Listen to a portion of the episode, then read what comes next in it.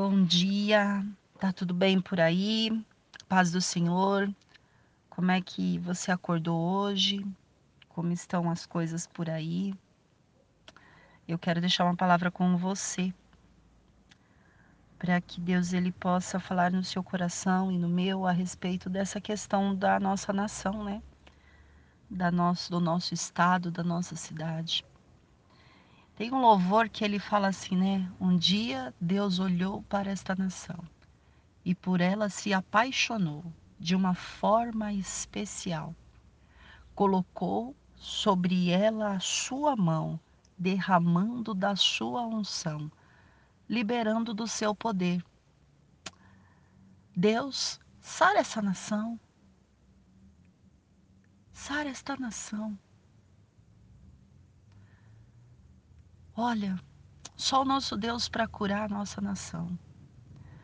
E quando a gente pensa que é para curar a nação, a gente lembra também que ele tem que curar.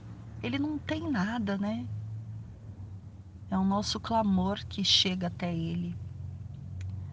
Cura o nosso estado.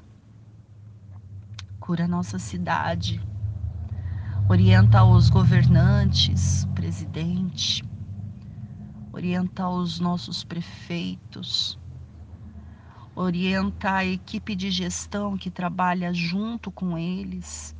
Só Deus mesmo para dar direção e colocar sabedoria sobre a vida dos nossos governantes para eles governarem de acordo com o que a palavra de Deus ela orienta né? Não é que eles vão levar a Bíblia no plenário ou que eles vão levar a Bíblia ali no não, não é isso não. É ter o coração maleável para ouvir a direção de Deus. Claro, aquele que leva a Bíblia para o plenário, ele tem um diferencial, né? E a gente vê claramente isso. Não estamos falando de uma é, ideologia, até porque o nosso Estado é laico, e um Estado laico significa que ele não vai tomar partido para nenhum tipo de doutrina religiosa. No entanto, quem teme ao Senhor e sabe que Deus é Deus, dentro deste Estado laico, certamente vai ter o coração maleável para ser controlado por Deus dentro de um Estado laico. E o Salmos 33 ele vai dizer isso. O júbilo do crente na contemplação das obras de Deus. Regozijai-vos no Senhor, vós justos, pois os retos convém o louvor. Louvai ao Senhor com harpa, cantai a ele com saltério de dez cordas, cantai-lhe um cântico novo, tocai bem e com júbilo. Porque a palavra do Senhor é reta e todas as suas obras são fiéis. Ele ama a justiça e o juízo, e a terra está cheia da bondade do Senhor.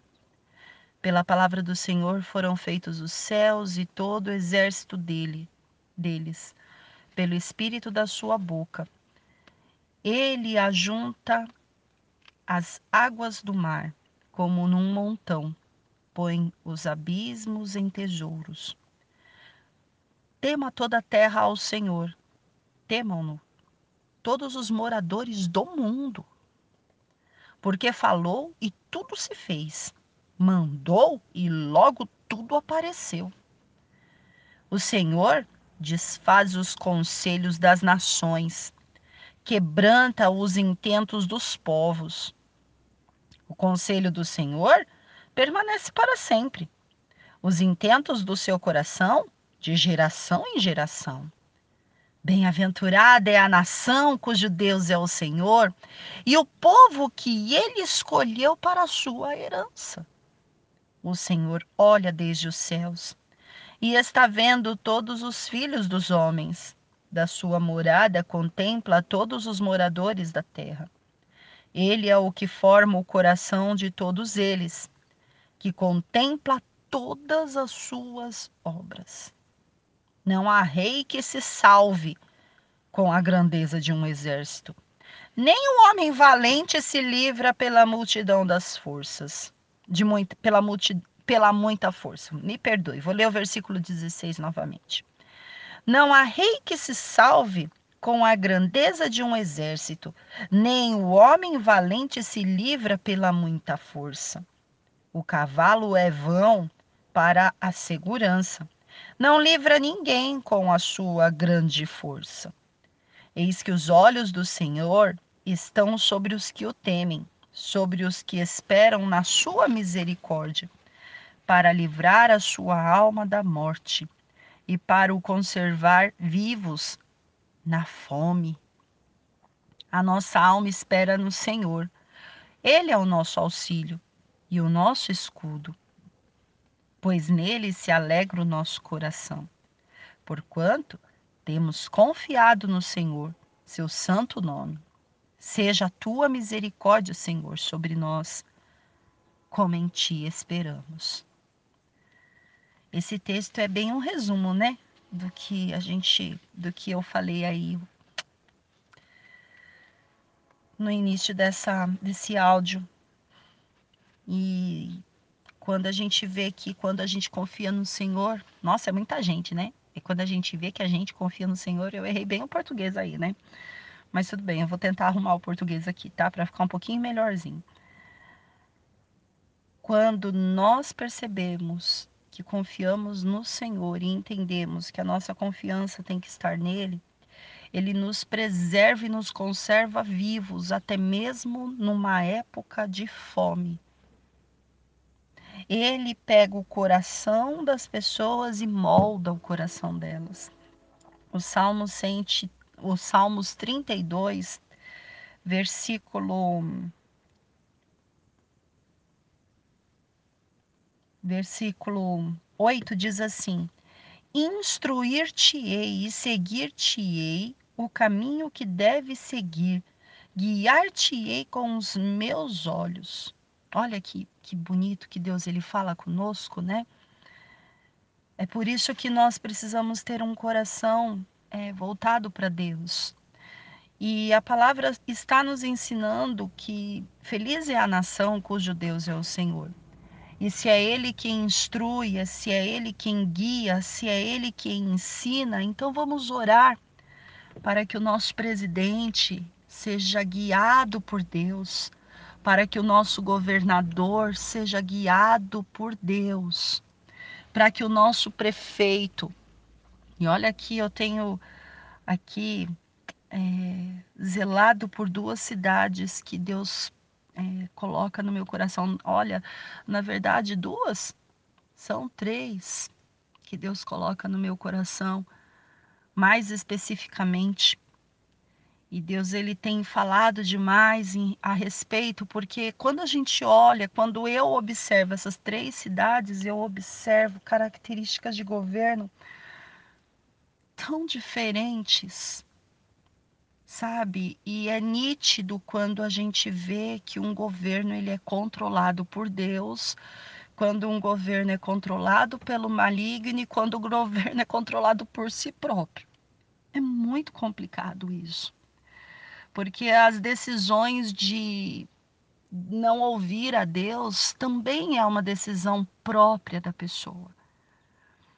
E nós precisamos ter é, gestores moldados por Deus, que sejam maleáveis para ouvir a Deus, que tenham o coração disposto a obedecer para que eles possam se alinhar e mostrar o seu, o seu crescimento, que é o versículo de hoje, Mateus 5,16.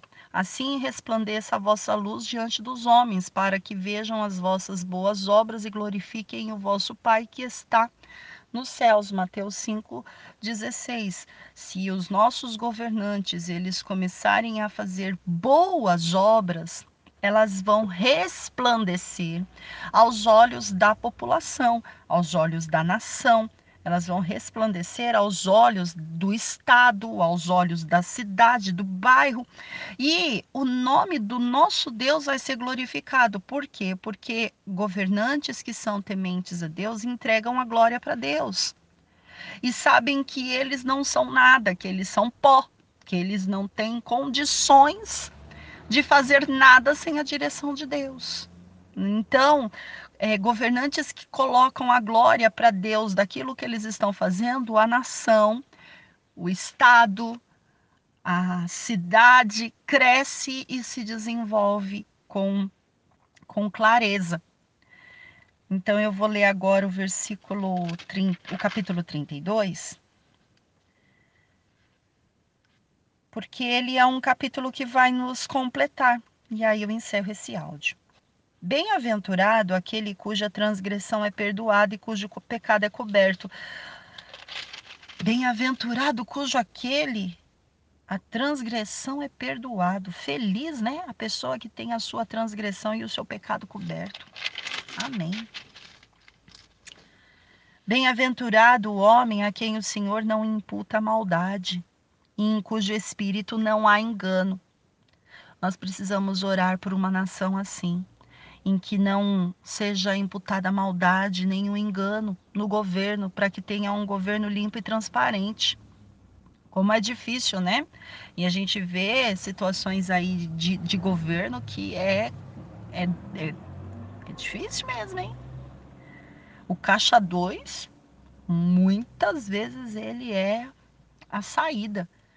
E Deus ele está falando assim, olha, bem-aventurado, feliz é o homem que não tem maldade e que não está com o espírito do engano. Enquanto eu me calei, envelheceram os meus ossos pelo meu bramido todo dia. É, se nós nos calarmos, vamos envelhecer com os nossos ossos. Não podemos nos calar. Ah, mas então vamos sair gritando para todos? Não, é diante de Deus. Senhor, observe as atitudes dos nossos governantes, dos nossos líderes, das nossas autoridades. Observe, Senhor porque a nossa cidade ela precisa se desenvolver, o nosso estado ele precisa se desenvolver, o nosso país ele precisa ter um desenvolvimento e as questões de calamidades elas não estão sendo solucionadas exatamente porque o Senhor tem algum objetivo e eu preciso fazer parte dessa transformação para que haja é, a, a firmeza dos meus pés e a firmeza da minha cidade, e a firmeza do meu estado e a firmeza da minha nação. É através da oração que a gente chega diante de Deus. Versículo 4. Porque de dia e de noite a tua mão pesava sobre mim, e o meu humor se tornou em sequidão de estilo, de estio. Confessei-te o meu pecado, e a minha maldade não encobri, dizia eu. Confessarei ao Senhor as minhas transgressões e tu perdoastes a maldade do meu pecado. Pelo que todo aquele que é santo orará a ti, há tempo de poder achar até no transbordar de muitas águas. Estas a ele não chegarão. Tu és o lugar em que me escondo, tu me perseveras de, Tu me preservas da angústia, tu me preservas da angústia. Tu cinges de alegres cantos de livramento. Instruir-te-ei e ensinar-te-ei o caminho que deve seguir, guiar-te-ei com os meus olhos. Agora é Deus falando conosco.